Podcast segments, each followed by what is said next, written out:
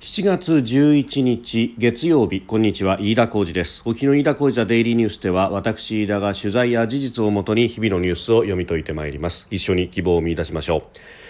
今日取り上げるニュースですがまずは昨日行われた第26回参議院議員選挙。えー、投開票が、えー、終わってというところ結果が出てまいりました、えー、自民党が63、えー、公明党13与党で76議席、えー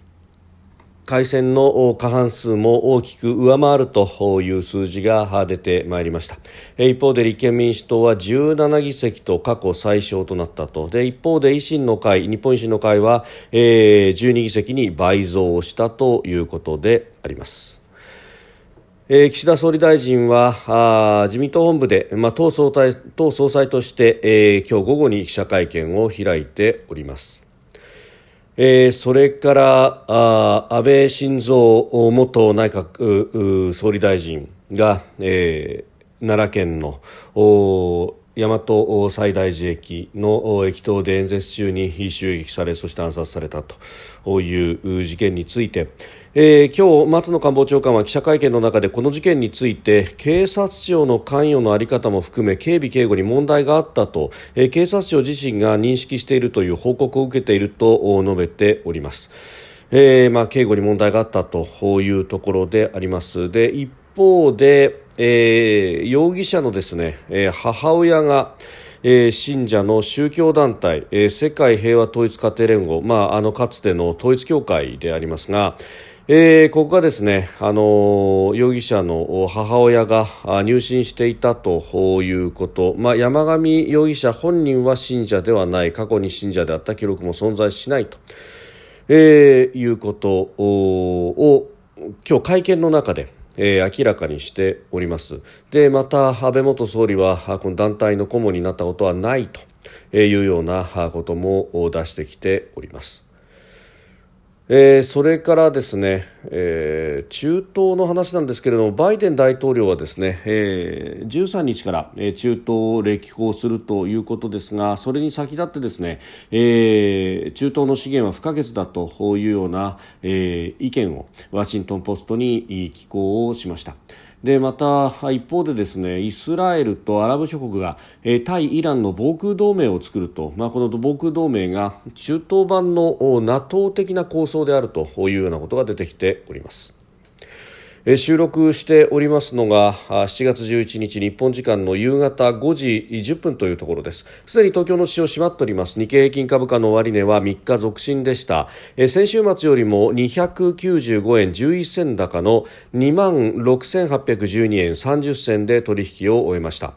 えー、昨日投開票の参院選で自民党が改選過半数を単独で確保したということ、まあ、政権が安定するというところへの期待感が強まったということでありますで一方でですねあの外為市場で円安ドル化が進んだということ、まあ、これあの朝の時間帯はですね1ドル137円台にまで行ったというようなことがありまして、まあ、その辺も輸出関連株を中心に買いが入ったということでありました。えー、さて、昨日行われましたこの参議院選挙ですが、えー、獲得議席が確定をしております、えー、自民党63、公明13、えー、合わせて、えー、改選の過半数を大きく上回る76議席ということであります。で一方で、えー、立憲民主党は17と議席を減らしました、えー、日本維新の会は12議席ということで倍増ということになっております、まあ、個別の選挙区を見ますと、えー、岩手やえ新潟というところで、まあ、この辺りはですね、え、それぞれ小沢一郎さんであったりとかあるいは新潟はもともと自民党から、え、民主党に移った、え、田中真紀子さん、えー、等々、まあ、あの民主党が強いというふうにされていたところでありますが、まあ、そうしたところで、え、与党側自民党側がひっくり返したということが、えー、センセーショナルにも報じられてもおります。まあ、あのこの辺りの敗因等々の分析というのは今後、まあ、立憲民主党の中などで行うんでしょうけれども、まあ、これあの出口調査のですね、えー、結果等々と、えー、特に出口調査の中で、えー比例の投票先を年齢別でプロットするというようなことが、まあ、各メディアがそれぞれやってますけれども、えー、その辺りを見ると、まあ、あの自民党は各年代で、えー、それぞれ取っているというところなんですが、えー、特に年代によってばらつきが、え、大きくあるのはうん国民民主党が、えー、若い人たちの間では非常に支持されていると、えー、18、19、まあ、これ例えばですけれども日テレの調査では18、19歳、まあ、10代では10%の支持で、まあ、これは、えー、公明党であるとかあるいは日本維新の会などとよりも、えー、支持が高くそして、えー立憲民主党ともほぼ、えー、競るというような形になっています、えー、20代でも11%ということで、えー、これもまあ、全体の3位と、えー、自民党、立憲民主党に次ぐという数字でありますし立憲民主党と国民民主党の差は20代では 1%, 1ポイントしか差がないというようなことになっております、まあ、この辺を見てもですね、えー、若い人たちの支持というものが、えー、国民民主党に集まっていると、まあ、これはあの昨日の、ね、各社の特番の中で玉木雄一郎代表もおっしゃってましたし、まあ、私もお話を伺いましたがあの若若者向けのですね、まあ、あの奨学金についての、まあ、負担軽減策であるとかあるいは、えー、給付型の奨学金というものをもっと拡充すべきだとそこにこそお金を入れるべきなんだということを訴えていて、まあ、その辺というのは非常に刺さるものもあるし、まあ、あの全体的にですね、えー、積極財政をきちっとやって経済を回していくんであるということを、まあ、ずっと訴えてきていたと物。価高対策に関しても、まあ、トリガー条項を廃止をしてガソリン税を下げるであるとか、まあ、減税の部分をうまく使いながらですね、え、経済を回すということを主張しているのが国民民主党であって、まあ、その辺りの、え、支持というもの、まあ、愚直に政策を訴えるんだということを、まあ、この国民民主党の幹部の皆さんおっしゃってましたけれども、まあ、その辺があ意外と若い人たちの方に浸透するというようなことがあったようです。でまた30代以上に関してはですね、えー日本維新の会の地位というのが、えー、伸びてき、えー、ていまして、まあ、あの自民党に次ぐ支持を日本維新の会が取っていると、まあ、この辺りは、まあ、経済重視というところ、まあ、特に立憲民あごめんなさい、えー、日本維新の会の場合はどちらかというと、まあ、政府の役割をどんどんと、えー、小さくするというところで、まあ、あ地方自治体であるとかあるいは民間というところに、えー、権限もそしてえー、財源も何も異常していって、えー、それぞれの、まあ、市場原理に基づいた競争によって、えー、経済を回していこうという、まあ、この辺りが現役の世代からすると、まあ、あ経済を統制ではなくてきちっと回していくというようなあたりで支持された部分があるのかもしれないというところが、まあ、見て取れるというところであります。で、まあ、あの、この先についてでありますが、岸田総理大臣、今日、党総裁として、え、党本部で会見を開きました。で、えー、この中でですね、まあ、これだけ、えー、たくさんの支持というか、まあ、議席を得たということで、まあ、えー、憲法改正等々についても、まあ、前向きにやっていくんだと、まあ、これはすで、えー、にですね、あのーこの当日投開票日当日の各社のインタビューの中でも出てきているところでありますが、まあ、できるだけ早く発議に至るようにというところで、まあ、あのどこを改正するのか等々も含めてええー、具体的なものをできるだけ早く出していくんだと。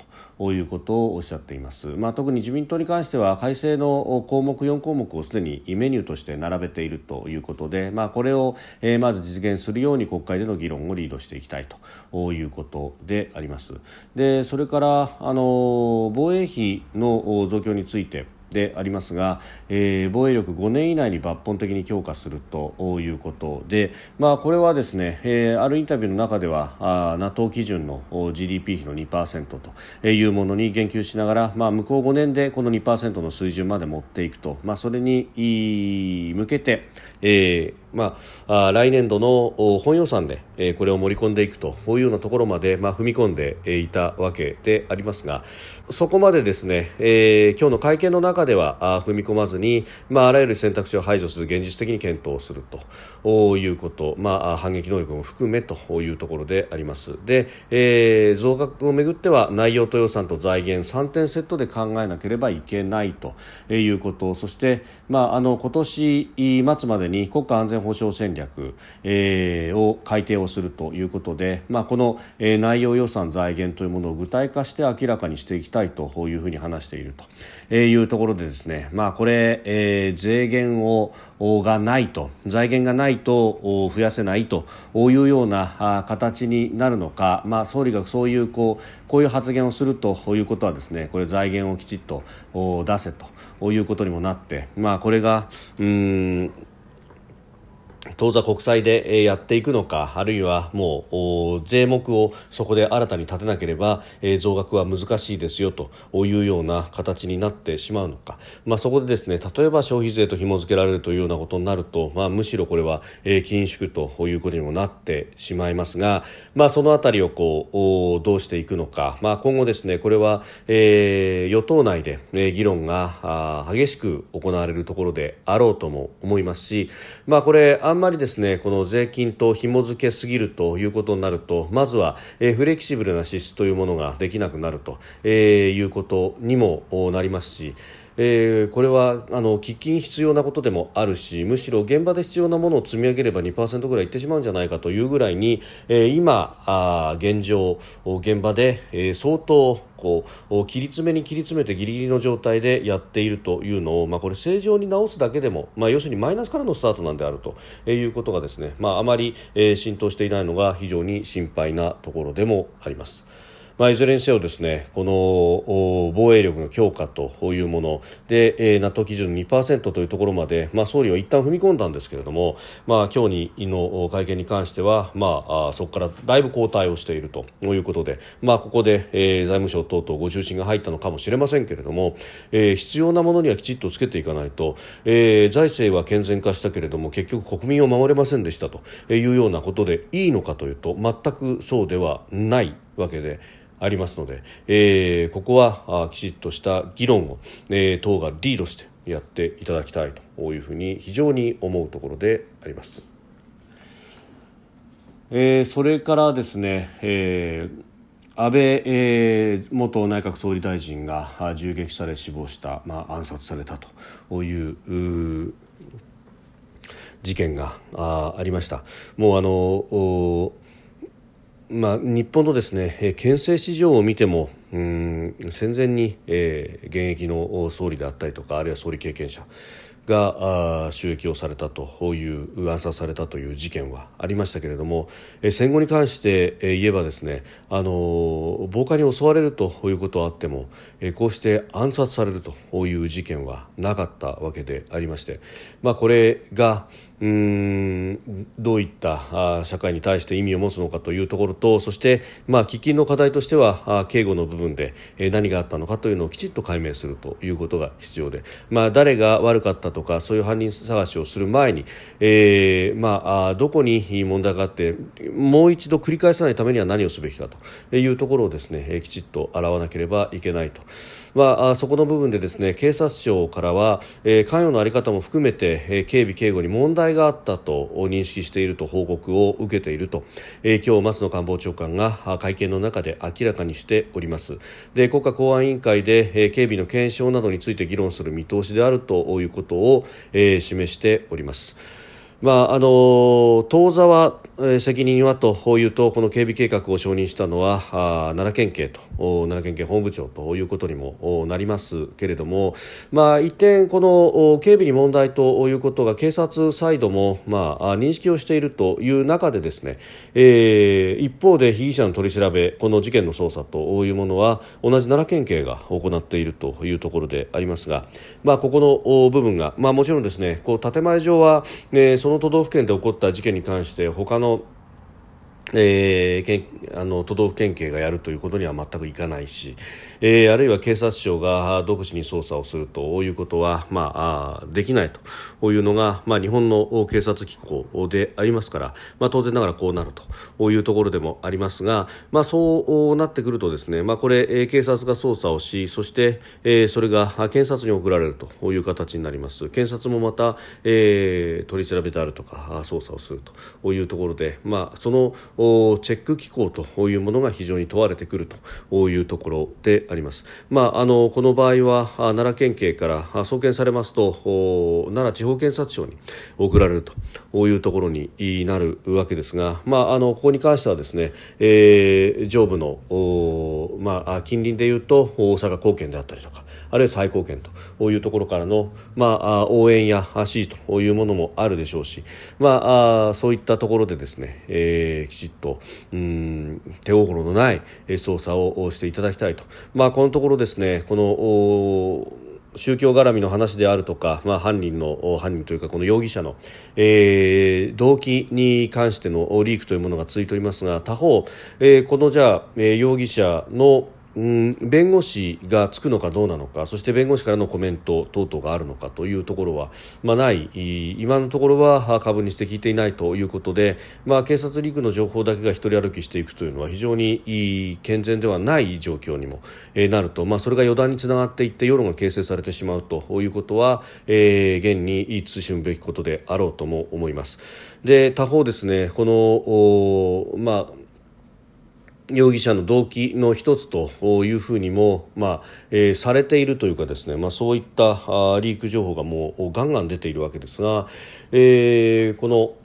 山上容疑者の母親が所属している宗教団体。で、え、この宗教団体に、まあ、家計のほとんどを、えー、つい込んでしまったがために、えー、かなり苦しい生活を続けていたということ、まあ、そこにこう恨みを、えー、募らせたのであるというような筋が立てられておりますが、えー、この入信していたとされる宗教団体が世界平和統一家庭連合、えー、かつては統一教会というふうに呼ばれていたところであります。で、えー、ここがですね今日都内で会見を開きまして、えー、上容疑者本人は信者ではない過去に信者であった記録も存在していない、え、そして山上容疑者の母親については、え、信者であるというふうに、え、会見をした田中会長は認めておりまして、え、これまでも1ヶ月に 1, 1回程度の頻度で行事に参加していたというふうに述べております。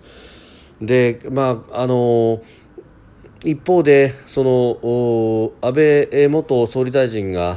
暗殺をされた狙われたというところがですねこの統一教会の、えー、顧問であるとかをやっていたからだというふうに、まあ、容疑者が誤認したと